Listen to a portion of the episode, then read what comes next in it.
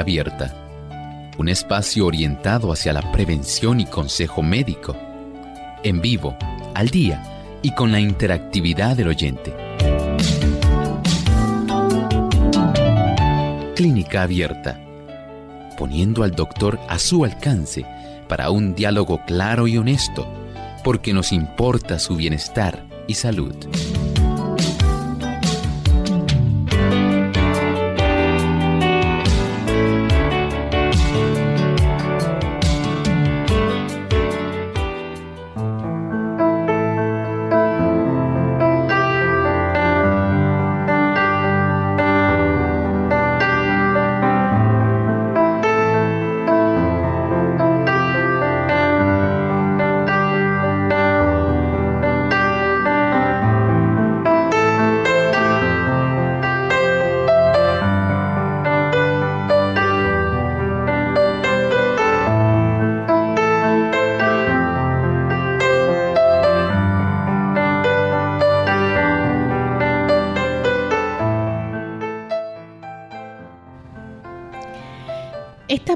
Puede ayudar a determinar qué es lo que puede estar causando un desequilibrio en el pH.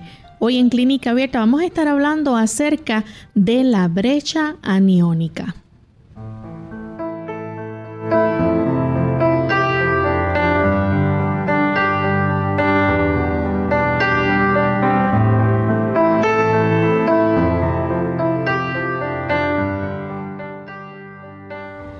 Un saludo muy cordial a todos nuestros amigos de Clínica Abierta. Nos sentimos contentos nuevamente de poder compartir con ustedes en esta ocasión porque nos importa su bienestar y salud. Agradecemos la sintonía que nos brindan todos y esperamos que puedan disfrutar del programa que tenemos para el día de hoy. Agradecemos también a todos nuestros amigos televidentes que se encuentran en sintonía a través de Salvación TV y a todos nuestros amigos oyentes. Saludamos con mucho cariño también al doctor Elmo Rodríguez. ¿Cómo está, doctor? Saludos cordiales, Lorraine. Nuevamente muy agradecido al Señor y bienvenida. Gracias. Estamos aquí agradecidos porque el Señor también nos permitió hacer un trabajo excelente, ¿verdad? La ayuda de Sheila Virriel. Agradezco la ayuda que nos dio. Sí. Y sé que nuestros amigos también están ahí tal como siempre lo han estado con nosotros. Y les agradecemos a ellos también su fiel sintonía. Gracias por ustedes acompañarnos en este lapso de tiempo. Nuevamente estamos aquí en pie de lucha hablando como siempre de la salud. Así mismo es. Y queremos enviar un saludo muy especial a los amigos que se encuentran en sintonía en diferentes emisoras que nos retransmiten en Clínica Abierta. En especial queremos saludar a los amigos de Seven Day Radio Virtual que nos escuchan en Madrid, España, también a través de Ondas de Plenitud y online que nos escuchan a través de esta emisora. Así que un saludo para todos allá en las islas también Gran Canaria. Bien, queremos también saludar a todos nuestros amigos que se conectan a través de las redes sociales en Facebook, nos siguen y quiero nuevamente pues recalcar nuestro agradecimiento a Sheila Virriel que estuvo eh, sustituyendo a esta servidora durante estos pasados días. Bien, vamos entonces en este momento a escuchar el pensamiento saludable para esta ocasión.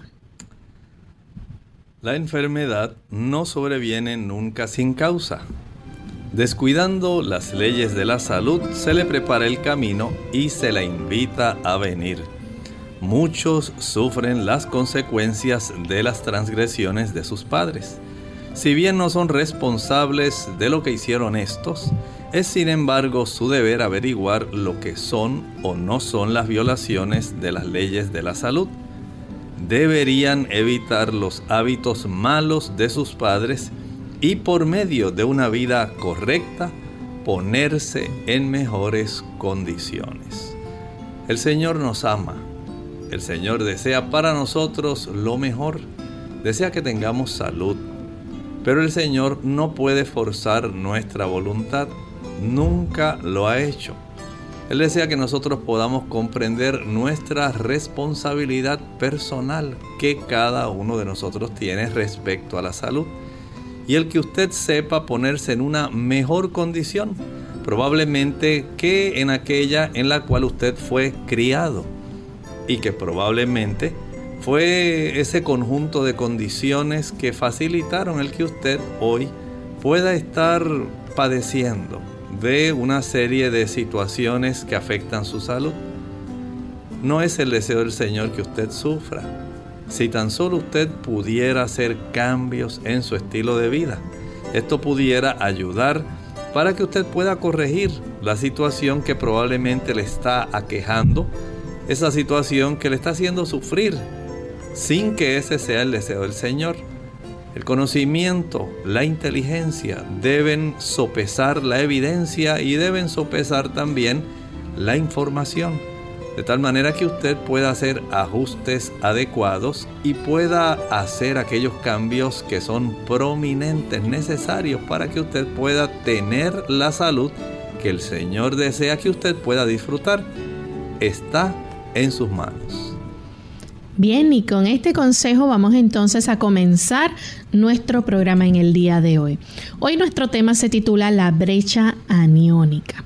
Y ustedes se estarán preguntando de qué se trata eso. Bueno, vamos a estar hablando acerca de una prueba, pero antes queremos explicar, ¿verdad?, que para que el cuerpo funcione normalmente necesita mantener un buen equilibrio en el pH, una buena alcalinidad en la sangre. ¿Es así, doctor? Así es. Nuestro cuerpo eh, funciona dentro de unos límites que son bien específicos. Nosotros pensamos que nuestro cuerpo prácticamente trabaja al azar, pero no es así. Hay una cantidad de sustancias que se derivan de las sustancias que nosotros ingerimos. Y estos productos que ingerimos tienen, si usted no había pensado en ello, la oportunidad de ser procesados y en el metabolismo de esos productos se generan diferentes tipos de otros compuestos o sencillamente se liberan unos que van a facilitar el que se desarrollen una cantidad de partículas eléctricas, especialmente si son minerales, y que van a poseer unas de ellas cargas positivas y otros cargas negativas. Generalmente son minerales y se le llaman electrolitos. Estos interaccionan de tal manera que van a facilitar el que nosotros tengamos una tendencia hacia la alcalinidad, sencillamente, o una tendencia hacia la acidez dentro de nuestra sangre. ¿Y qué pasa, doctor, por ejemplo, si la persona tiene un nivel desequilibrado de esto en la sangre? Esto va a traer consecuencias que por un lado pueden ser detrimentales a la salud y que a su vez nos van a estar dando información de cómo se están afectando otros sistemas en nuestro organismo ya sea que su organismo tienda hacia la alcalosis o tienda hacia la acidosis. Hay consecuencias dentro de esa pequeña ventanita entre la cual se mueven nuestros diferentes tipos de electrolitos. Y esto, por supuesto, va a facilitar que una persona propenda hacia la salud o a la enfermedad de acuerdo a a cuán estrictamente usted se encuentre dentro de esa ventana o muy ácido, tendencia a la acidosis, o muy alcalino, y ese aspecto podemos decir que son los dos extremos, pero nuestro cuerpo tiene que estar en el medio. Un balance. Lamentablemente muchas personas están leyendo muchas cosas en la internet y ellos dicen, nuestro cuerpo tiene que estar alcalino, nuestro cuerpo tiene que estar alcalino. El cuerpo automáticamente va a estar con una ligera alcalinidad. no es que usted va a hacer que su cuerpo sea alcalino totalmente, porque siendo alcalino ahí yo me libro de todas las enfermedades. No se crea todo lo que usted encuentra en la internet y todo lo que le dicen. Usted puede sopesar la evidencia y usted puede saber que cuando nuestro organismo funciona, lo hace dentro de unos parámetros estrictos, específicos. El que nosotros tengamos un pH aproximado de 7.39, ligeramente alcalino, ese es el pH que Dios dispuso para que todas las funciones de nuestro organismo se puedan realizar de una manera eficiente. ¿Cuáles son los resultados normales, doctores, cuando se hace esta prueba, verdad? Eh, un promedio que debe tener la persona en resultado eh, del aniónico. ¿Sabe que en este tipo de eh, tabla que se utiliza para medir cómo está la persona, hay diferentes tipos de reportes. Si nosotros tomamos en cuenta, por ejemplo, los electrolitos. Digamos que uno de los más importantes es el sodio, el cloro y el dióxido de carbono. Puede esto tener una influencia muy especial en esta determinación del pH o el bicarbonato también. Puede tener este aspecto. Algunas personas utilizan también el potasio. Recuerde que estamos hablando de cargas eléctricas. Por un lado tenemos el sodio y potasio, que son minerales que tienen cargas eléctricas positivas. Y por otro lado tenemos el cloro, un mineral que tiene esa carga eléctrica negativa. Y tenemos también ese tipo de sustancia que es también muy importante derivada del metabolismo también de nuestras células donde el HCO3 está interviniendo la suma de las partículas que son eléctricamente negativas. Estamos hablando del HCO3 y del cloro, se suman y por supuesto, esto hay que restarlo contra la cantidad principalmente de sodio. En algunos lugares usan el potasio. De acuerdo a la cifra que esto provea y al laboratorio que lo analice, si nosotros lo analizamos, hay una medición que es cuando se utiliza el potasio y otra cuando no se utiliza. Pero generalmente hay un rango que va desde 8 a 12 aproximadamente en términos de mili equivalentes se puede hablar de 3 a 10 y en otras ocasiones se puede hablar de 8 a 12. Pero es esa ventana que más o menos nos dice en qué tendencia se encuentra el pH de nuestro organismo dependiendo de la condición de salud que nosotros tengamos. Hay varias condiciones que pueden provocar entonces que la persona tenga un desequilibrio en el pH. Claro que sí. Recuerden que dentro de las condiciones todo va a depender también del metabolismo. Cada condición que nosotros sufrimos puede hacer que nosotros nos vayamos en la dirección de que haya una gran cantidad de electrolitos que sean positivos y esto generalmente es lo mínimo. Lo más frecuente es que haya una cantidad de electrolitos que sean negativos. Y estos electrolitos que son de índole negativa, estos son los que van a facilitar el aspecto de la acidosis. Y en ese sentido, mientras mayor sea la cantidad de estas cargas aniónicas. Por eso el título de nuestro programa es La brecha aniónica.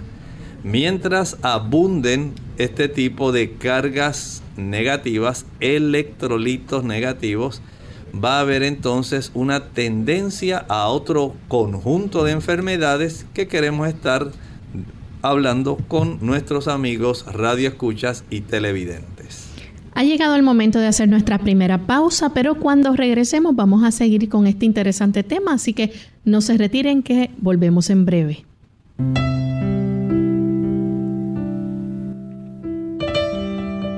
Une tu amor y el amor de Dios al valor de tu hijo como ser humano, no conforme a su conducta.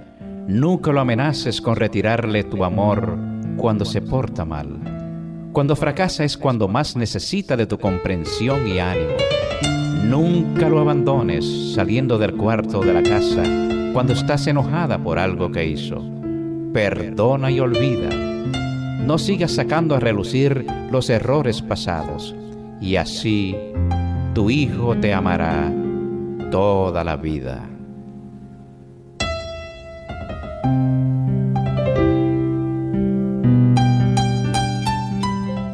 Enfermedad y ejercicio. Hola, les habla Gaby Zabalúa Godard en la edición de hoy de Segunda Juventud en la Radio, auspiciada por AARP. Cuando nos sentimos mal, ¿es bueno ejercitarnos? Muchos nos hacemos esta pregunta cuando caemos enfermos, principalmente si nos ha costado mucho esfuerzo estar en forma. Por lógica pensamos en seguir con la rutina para sentirnos más fuertes y saludables, pero la realidad apunta a que en la mayoría de los casos hacer actividad física exhaustiva puede perjudicarnos más que beneficiarnos.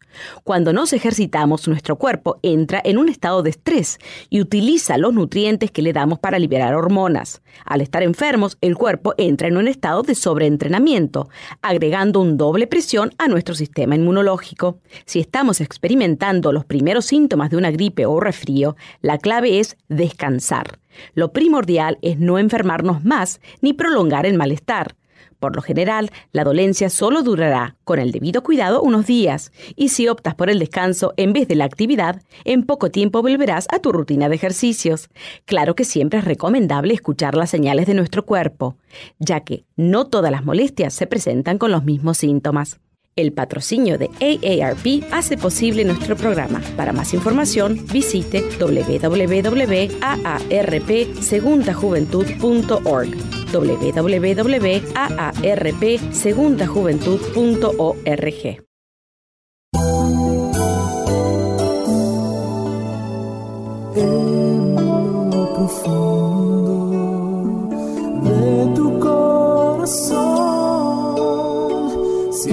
escape.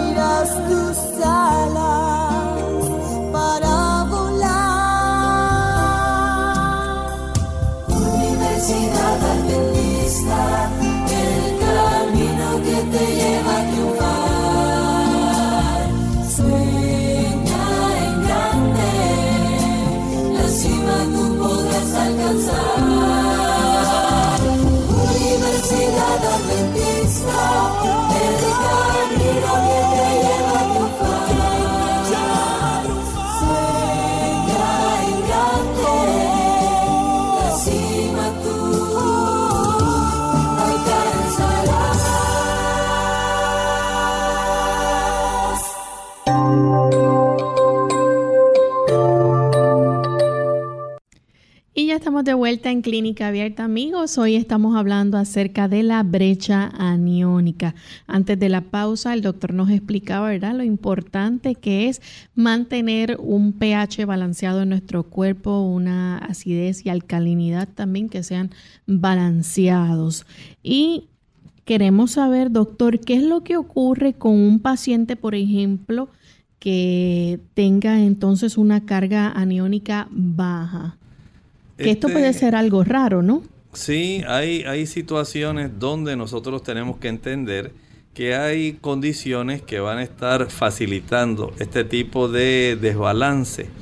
Y en ese aspecto, el que la persona tenga esta brecha aniónica baja es una de esas situaciones que va a requerir que el médico tenga nuevamente que solicitar el que una persona se le practique nuevamente ese tipo de estudio porque es algo que no se entiende que sea algo eh, correcto, porque es de esas situaciones que no se consideran prácticamente comunes.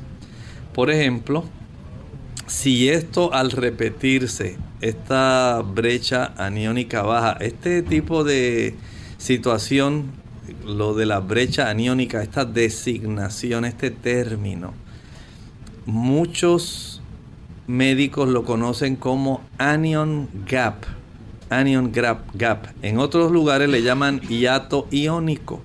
En otros lugares le dicen vacío aniónico o en otros lugares anión restante. Todo esto está hablando de lo mismo, la brecha aniónica o el anion gap. Eso es lo que estamos hablando hoy y el hecho de que esto esté en una cifra baja nos está dando entonces una idea de cómo hay esta situación que pudiera ser, por un lado, un error de laboratorio, por eso el médico lo ordena o lo reordena nuevamente. Por segunda vez. Por segunda vez. O sencillamente hay ciertos trastornos donde la cantidad de albúmina, que es la proteína principal de nuestra sangre, está muy baja y se desarrolla una condición que se llama hipoalbuminemia. Hipoalbuminemia. Y este tipo de hipoalbuminemia tiene, por supuesto, una indicación muy particular. La hipoalbuminemia ocurre más cuando hay procesos inflamatorios en nuestro cuerpo. Noten cómo la presencia de estos electrolitos y en qué medida se encuentra esta brecha iónica. Nos está dando información respecto a situaciones que están ocurriendo. Así como usted, por ejemplo, al mirar ahí el tablero de su automóvil, usted ve que hay ciertos relojes, hay ciertos, digamos, iconos que están ahí, que se observan y usted sabe que hay ciertos trastornos que pueden estar ocurriendo. Por un lado, puede haber un reloj que le indique la temperatura del automóvil. Eso tiene un rango dentro del cual su automóvil puede funcionar adecuadamente. Están las revoluciones que tiene, digamos, el área del cigüeñal del automóvil para saber si usted está dentro de las 7000 revoluciones por minuto o no están también unos indicadores que nos dicen si usted amerita ya afinar su automóvil o hacer una revisión. Hay otros que indican si hay un trastorno a nivel eléctrico, especialmente en el área de la computadora de su automóvil. Si hay una reducción en los líquidos esenciales de su automóvil, también puede esto evidenciarse. Y de esta manera similar, haciendo un paralelismo, podemos entender que la medición de esta brecha aniónica, que generalmente está entre los 3 y 10 equivalentes por litro, nos puede dar a nosotros una abundante información. Cuando usted la tiene muy baja, estamos hablando y comentando, puede ser esto una evidencia que denote que la persona en realidad tiene ciertos tipos de trastornos. Por ejemplo, puede haber esta reducción en la albúmina. Se ha reducido demasiado. Y el hecho de que su albúmina esté demasiado baja puede ser una evidencia de que hay un proceso altamente inflamatorio dentro de su organismo. Doctor, entonces una vez se puede saber esto, ¿verdad? De que la persona tiene eh, este tipo de inflamación, hay unas causas que pueden provocar la hipoalbuminemia. ¿Qué causas serían? Podemos considerar varias. Por ejemplo, esas personas que han tenido una gran infección. Pero esa infección no se ha quedado limitada solamente a la zona de la infección y se ha diseminado a través de la sangre a todo el cuerpo, una condición que se llama sepsis. y ahí tenemos una infección que básicamente aprovechando la vía de conexión más rápida o una de las más eficientes, porque hay otras, puede esta diseminar un gran tipo o una gran cantidad de bacterias, tipos y cantidades de bacterias a todo el cuerpo. De tal manera que la corriente circulatoria comienza a estar grandemente inundada de estas bacterias y comienzan a afectarse diferentes sistemas a consecuencia del gran tipo de proliferación de estas bacterias. Así que la sepsis es una de las causas que puede estar produciendo la reducción de la albúmina y a la misma vez nos habla de que hay procesos inflamatorios dentro de nuestro cuerpo. Doctor, una persona que por ejemplo sufre una cirugía, ¿puede también eh, esta cirugía reciente alterar o provocar entonces que la persona tenga hipoalbuminemia? Claro que sí. Ahí tenemos la segunda causa. Si usted ha sido sometido a una cirugía reciente y mucho más cuando este tipo de cirugía es una cirugía grande, que a usted le han tenido que remover, digamos, parte de su estómago, que han tenido que abrir bastantes planos profundos, que ha habido que requerir, por ejemplo, en el proceso de cortar parte del colon para luego hacer otro tipo de procedimiento. Todo esto que requiere este tipo de intervención, Mientras más amplia y profunda sea la cirugía, sabemos que va a haber una reducción de la albúmina. Recuerden que la albúmina es una proteína transportadora y el cuerpo va a requerir en, en el ámbito de poder hacer los procesos de reparación va a requerir bastante transporte de sustancias, especialmente sustancias del tipo aminoácidos y otras más, que deben llegar a las zonas donde hay que hacer esta reparación de estos diferentes tejidos que han sido eh, expuestos a esta cirugía. Añádale a esto, por otro lado, el que se están desarrollando a consecuencia de la intervención quirúrgica un proceso inflamatorio. Así que esta reducción de la albúmina que da lugar a la hipoalbuminemia posterior a una cirugía es otra de las razones por las cuales puede haber esta brecha aniónica baja. Puede haber también que la persona tenga una mala nutrición y esto afecte también, influya. La desnutrición, ahí tenemos otra causa por la cual se puede desarrollar una reducción en la albúmina. Cuando una persona no ingiere suficiente cantidad de alimento, especialmente los alimentos proteicos. Si a usted no le gustan, digamos, los frijoles. Si no come habichuelas blancas, no come habichuelas negras, habichuelas rojas, habichuelas pintas, lentejas, garbanzos, habas, gandules, arvejas, chícharos y otros productos que contienen en menor cantidad como las oleaginosas, ciertos tubérculos y los cereales. Si usted no los consume, usted es una persona que no va a producir una buena cantidad de albúmina y esta albúmina cuando se realiza este tipo de estudios donde se miden estos diferentes tipos de, dijimos, por un lado minerales, hay unos que tienen carga positiva y otros carga negativa. De los positivos hablamos del sodio y el potasio, de los negativos bicarbonato y cloro. Cuando se hace esa suma que debe darnos una cantidad, esa cifra, evidentemente, producto de la suma y la resta de las cargas positivas y las negativas, debe oscilar normalmente entre 3 y 10. Pero cuando está muy baja, entonces ya sabemos que generalmente va a haber algún proceso donde o hay mucha inflamación o hay una reducción en la cantidad de albúmina.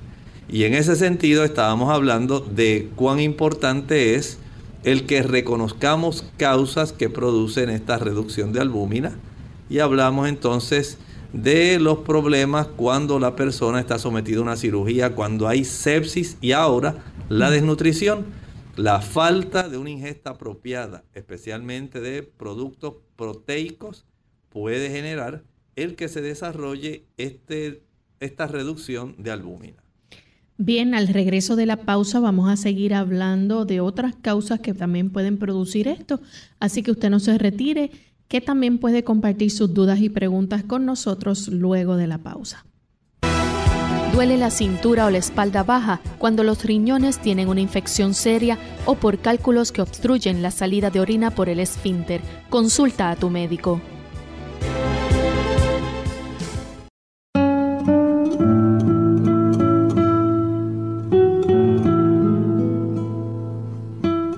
No nos preocupemos porque nuestros hijos no nos escuchan. Preocupémonos porque ellos siempre nos están observando.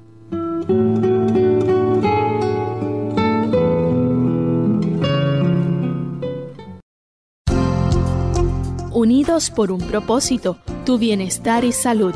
Es el momento de hacer tu pregunta llamando al 787-767-1005 para Puerto Rico, Estados Unidos 1-866-920-9765 y llamadas internacionales al 787-763-7100 o 787-282-5990. Clínica Abierta, trabajando para ti.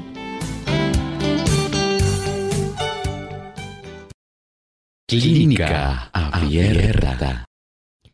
Y ya estamos de vuelta en Clínica Abierta, amigos, hoy hablando acerca de la brecha aniónica. Antes de la pausa estábamos compartiendo con ustedes aquellas causas de la hipoalbuminemia y el doctor nos estaba hablando de cómo una sepsis o septicemia puede producir esto.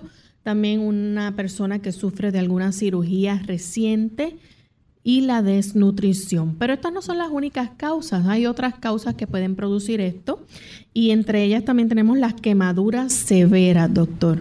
Claro, recuerden que también en los procesos cuando ocurren quemaduras, por un lado hay que entender que el cuerpo tiene que cumplir básicamente dos diferentes tipos de mecanismos. Por un lado, tiene que conservar la mayor cantidad de líquido que pueda porque Mientras más extensa la zona de la quemadura, mayor es la cantidad de albúmina que se va a estar requiriendo y de sustancias que la albúmina transporta para los procesos de granulación que se desea el cuerpo inmediatamente desarrollar para poder eh, facilitar la repitilización de esa zona. Y esto es indispensable. Y a la misma vez eh, hay que entender que en ese proceso, entonces no solamente líquidos, sino también esta proteína transportadora va a estar concentrándose en llevar una mayor cantidad de sustancias para la reparación de la zona que ha sido quemada. Así que eh, desde el punto de vista general, esa albúmina central que está circulando en nuestra sangre, comienza a reducirse. Hay también otros procesos que tienen que ver más bien con el hígado y los riñones. Hay ciertos tipos de enfermedades que afectan el hígado, que pueden facilitar el que no se forme la albúmina, porque usted directamente, aunque usted eh, coma clara de huevo y como otras cosas, el cuerpo tiene que descomponerla en sus componentes básicos principales, aminoácidos. Y estos aminoácidos tienen que ser entonces absorbidos, llegan a la zona del hígado, el hígado entonces confecciona la calidad y cantidad de sustancias proteicas que ameritamos formar, entre ellas la albúmina, para entonces verterla directamente a la sangre y que nosotros podamos tener una cifra adecuada de esta albúmina. Pero si hay afecciones tanto hepáticas como renales, porque hay veces cuando se pierde albúmina a través de la orina.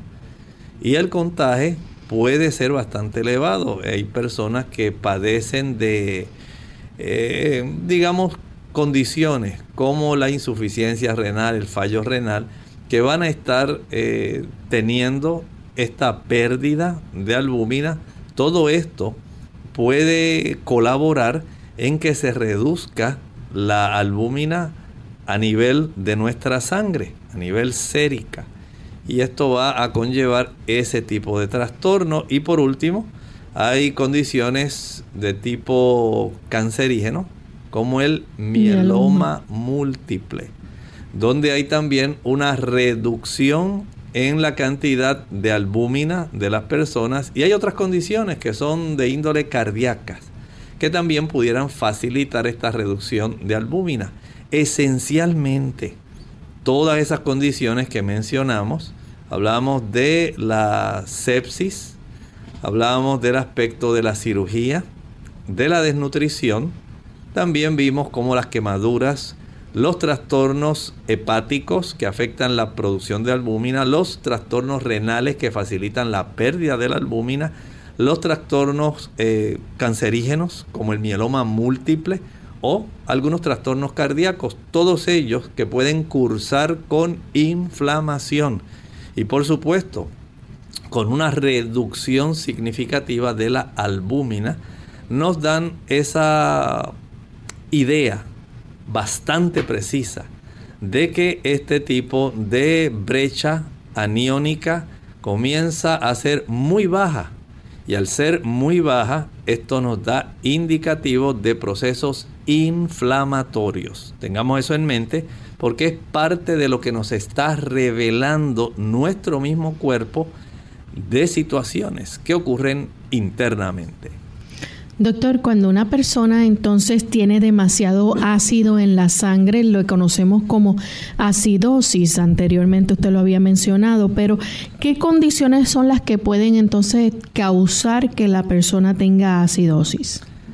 Hay, pudiéramos decir, básicamente unas tres diferentes que son las más importantes. Hay una multiplicidad, pero las condiciones de acidosis van a ser las más frecuentes que van a estar dándonos la evidencia de los trastornos que están ocurriendo a nivel de nuestra sangre. Son las más frecuentes, mucho más frecuentes que tener esa brecha aniónica baja. Ahora vamos a hablar de las cosas que facilitan el que la brecha aniónica se eleve. Mientras más se eleve, recuerden que está más o menos eh, moviéndose entre 3 y 10 mil equivalentes. Mientras más se acerque al 10, mientras más se eleve, entonces ya sabemos que vamos a tener una mayor concentración de sustancias que facilitan la acidez. Y especialmente esto nos dice que va a haber un predominio de esos electrolitos que tienen carga negativa. Esos electrolitos que tienen carga negativa, podemos decir entonces, eh, perdonen, los que tienen carga positiva, el sodio y el potasio. Vamos entonces a entender que va a haber una serie de trastornos que nos indican que esta situación donde se elevan estos dos minerales de cargas positivas, entonces van a darnos problemas. Y esto es lo que queremos discutir con ustedes en esta ocasión. Sí que hay varias condiciones, por ejemplo, una persona que padezca de trastornos pulmonares, asma, ¿estas personas van a sufrir también de acidosis?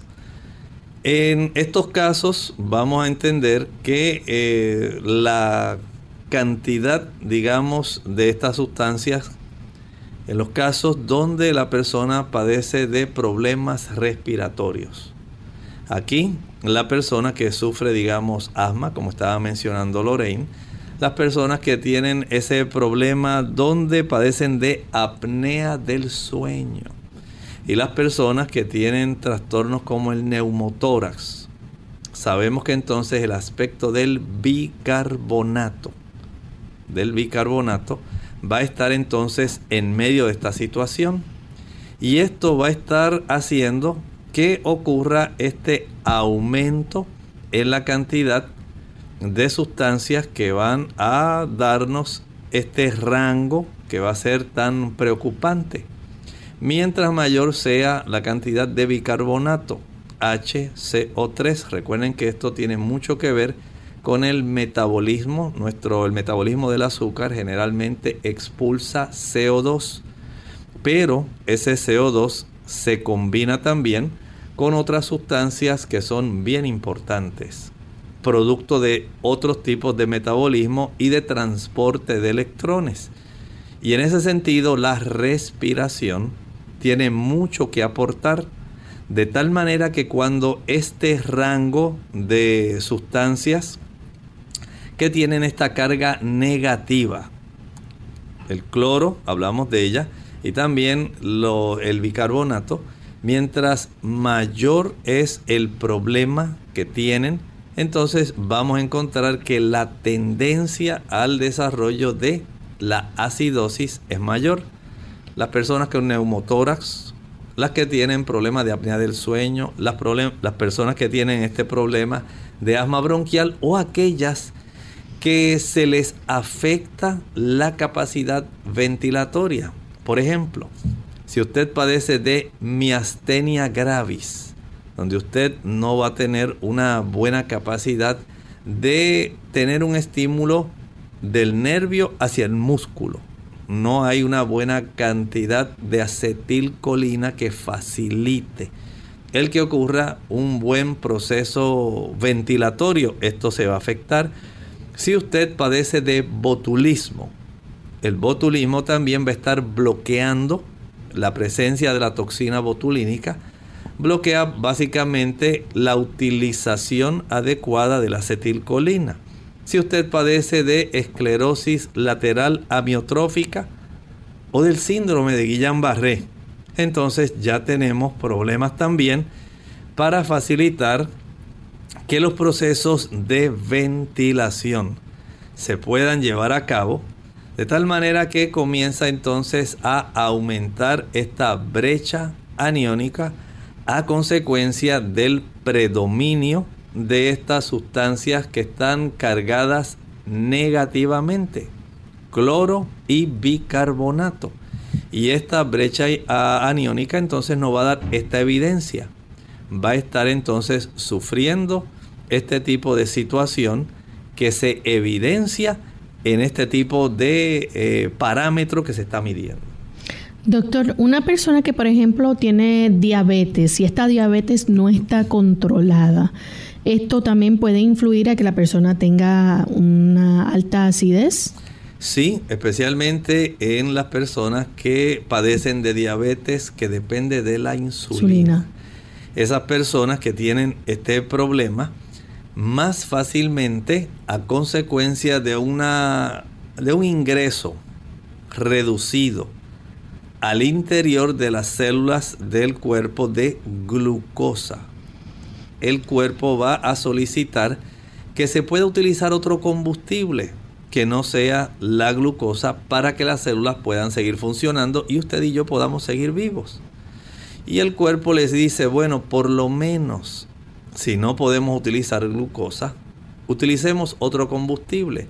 Y comienza a utilizar triglicéridos. Comenzamos a utilizar ácidos grasos. Y estos ácidos grasos van a producir esencialmente, eh, digamos, tres productos que facilitan el aumento de la acidez. Acetona, ácido acetoacético y puede producir también eh, butirato. Estas sustancias van a facilitar que estos cuerpos cetónicos aumenten porque no se está utilizando la glucosa como el combustible primario porque no hay forma de que esta glucosa esté entrando a la célula y el cuerpo entonces va a requerir un combustible alterno. En este proceso de acidosis, entonces, este tipo de brecha aniónica comienza a elevarse. Si vimos que cuando baja la albúmina o cuando a veces sufren errores, hay causas por las cuales esta brecha aniónica baja. Y ya eso lo vimos. Pero cuando hay un aumento en este tipo de brecha aniónica, tenemos entonces que entender que hay causas especiales. Así que si usted es un diabético que depende de insulina y está muy mal controlado, es una persona que padece de asma, padece de apnea del sueño, tiene problemas de neumotórax, problemas de bloqueo de la acetilcolina para estimular los músculos de la respiración o porque hay situaciones que han afectado los nervios para que puedan desarrollar ese estímulo que hacen que usted respire.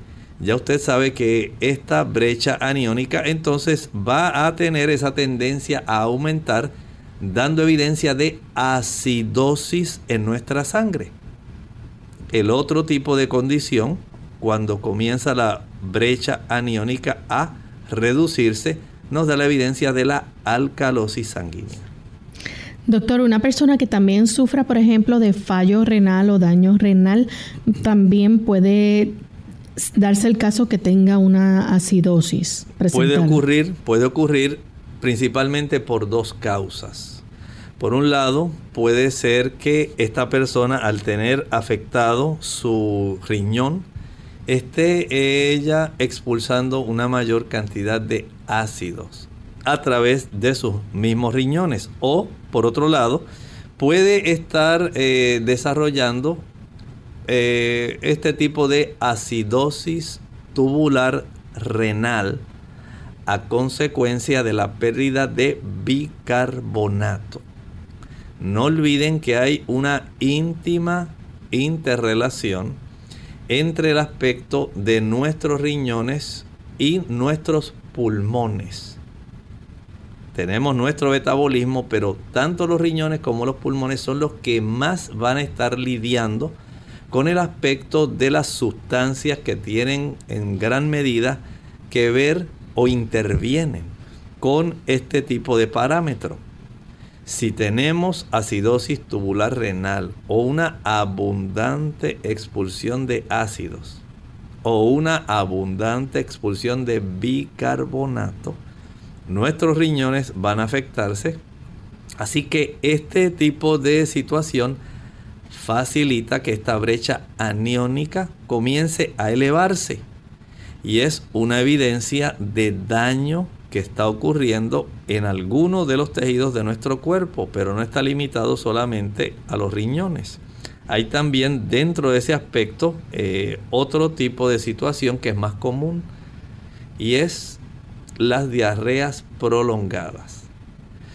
En muchas ocasiones, si usted ha tenido este tipo de situación, donde digamos, usted fue a comer a, una, a un puesto de tacos en la esquina y usted no estaba muy inclinado a hacerlo, pero era tanta el hambre y usted se los comió y resulta que la higiene de estas personas no era la adecuada y usted haga, adquirió una amebiasis y usted ha desarrollado entonces unas diarreas terribles, de tal manera y a veces hasta salmonela.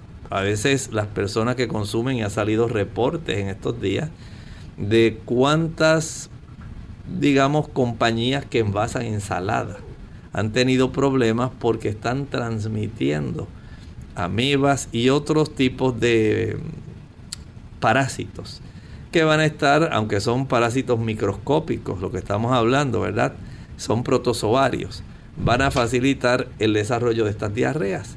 Y esas diarreas cuando son ya abundantes, frecuentes, y hacen que usted se deshidrate, mm. va a facilitar que se eleve esta brecha aniónica de tal manera que entonces usted cae en este proceso de la acidosis. Doctor, una persona que tiene inanición, también puede ser esta una de las causas para que se eleve la acidosis. Sí, al igual que hablábamos hace un momento, ¿cuándo puede haber una reducción de la brecha aniónica cuando la persona está en desnutrición? aquellas personas que, digamos, adquieren un ayuno prolongado. Usted decide no comer o por alguna razón usted ha desarrollado un tumor que comprima el área del esófago y usted no está ingiriendo suficiente alimento, el cuerpo comienza a entrar en un periodo donde comienza él a autocomerse. Miren qué cosa tan difícil. El cuerpo comienza un proceso de Se come él mismo. Primero gasta esos tipos de reservas que están acumuladas dentro del hígado en forma de glucógeno. Gasta también el glucógeno acumulado dentro de nuestros músculos. Después comienza a utilizar las reservas de triglicéridos. Ahí hay una gran cantidad de ácidos grasos. Y esto ya comienza entonces a trastornar el metabolismo de esta persona. Y por último, si pasa mucho tiempo, digamos que la persona dijo que se iba a poner en huelga de hambre hasta que no atendiera el presidente del país su reclamo de justicia porque lo que le están haciendo a él en relación a un problema grande que él tiene, digamos, una injusticia que se ha hecho. Y él va a estar en huelga de hambre y cada día las cámaras de televisión van a ver cómo está la situación de este caballero que lleva ya 30 días sin consumir nada y casi ni se mueve y está ahí en un colchón tirado, esperando de que se escuche su reclamo. Esa inanición facilita que el cuerpo empiece a utilizar hasta reservas proteicas y comience a utilizar la proteína muscular. Una vez ya se acabaron las reservas de glucosa, se acabaron las reservas de ácidos grasos, comienza a utilizar la proteína muscular y comienza esta persona todavía a adelgazar aún más.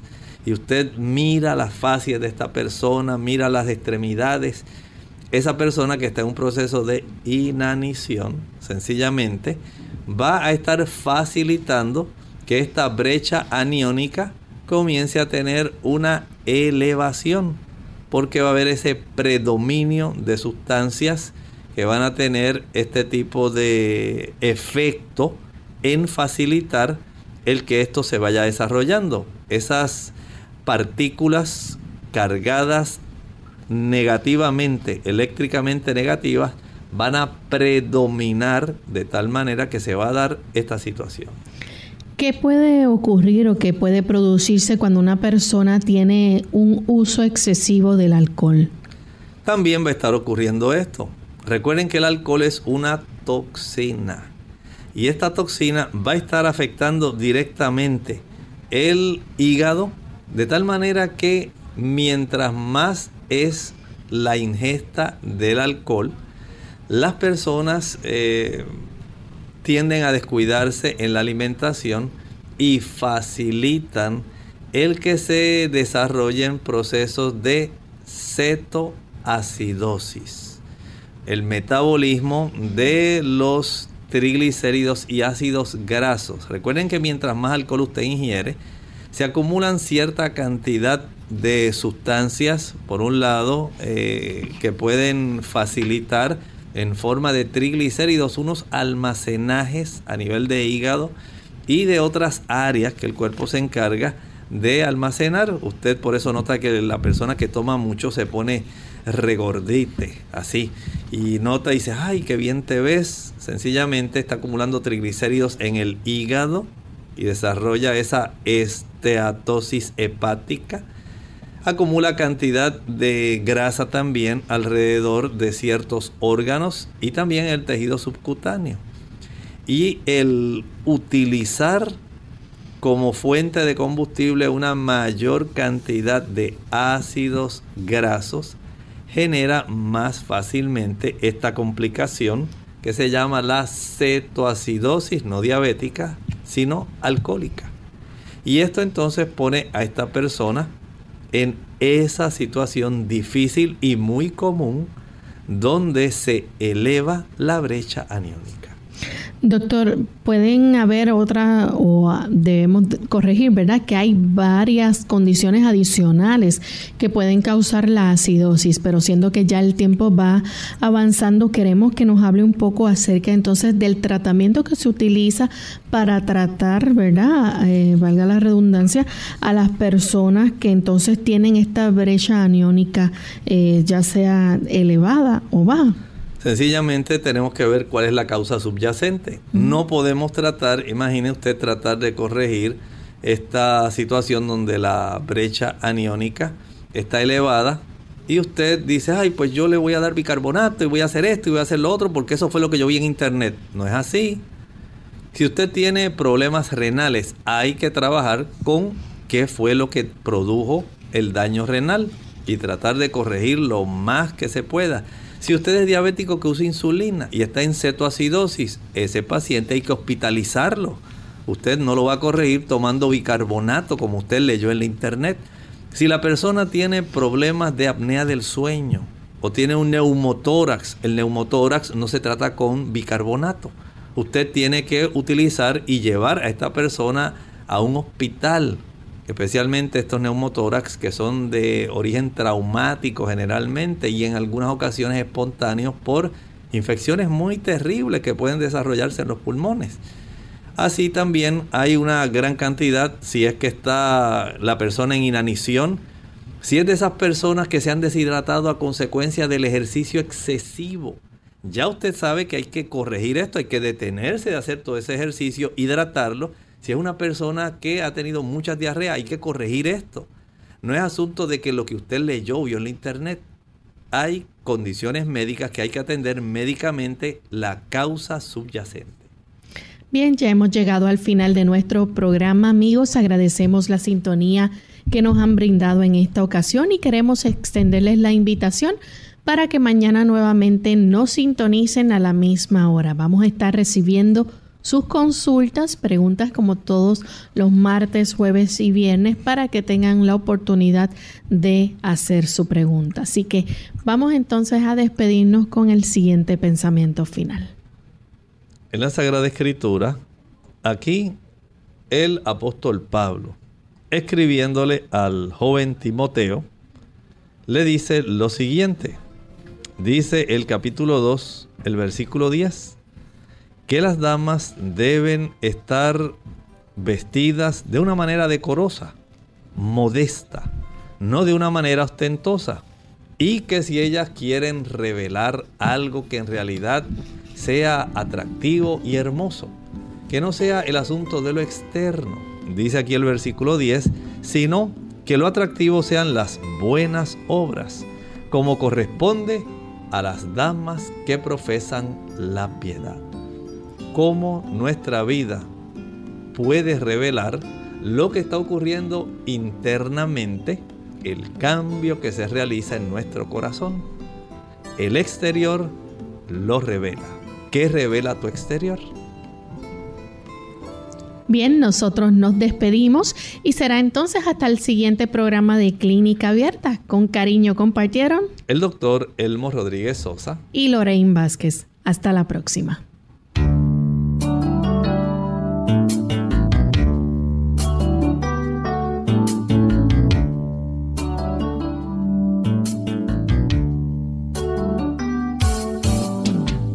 Abierta. No es nuestra intención sustituir el diagnóstico médico. Antes de poner en práctica cualquier consejo brindado en este programa, usted debe consultar con su médico. Hasta la próxima.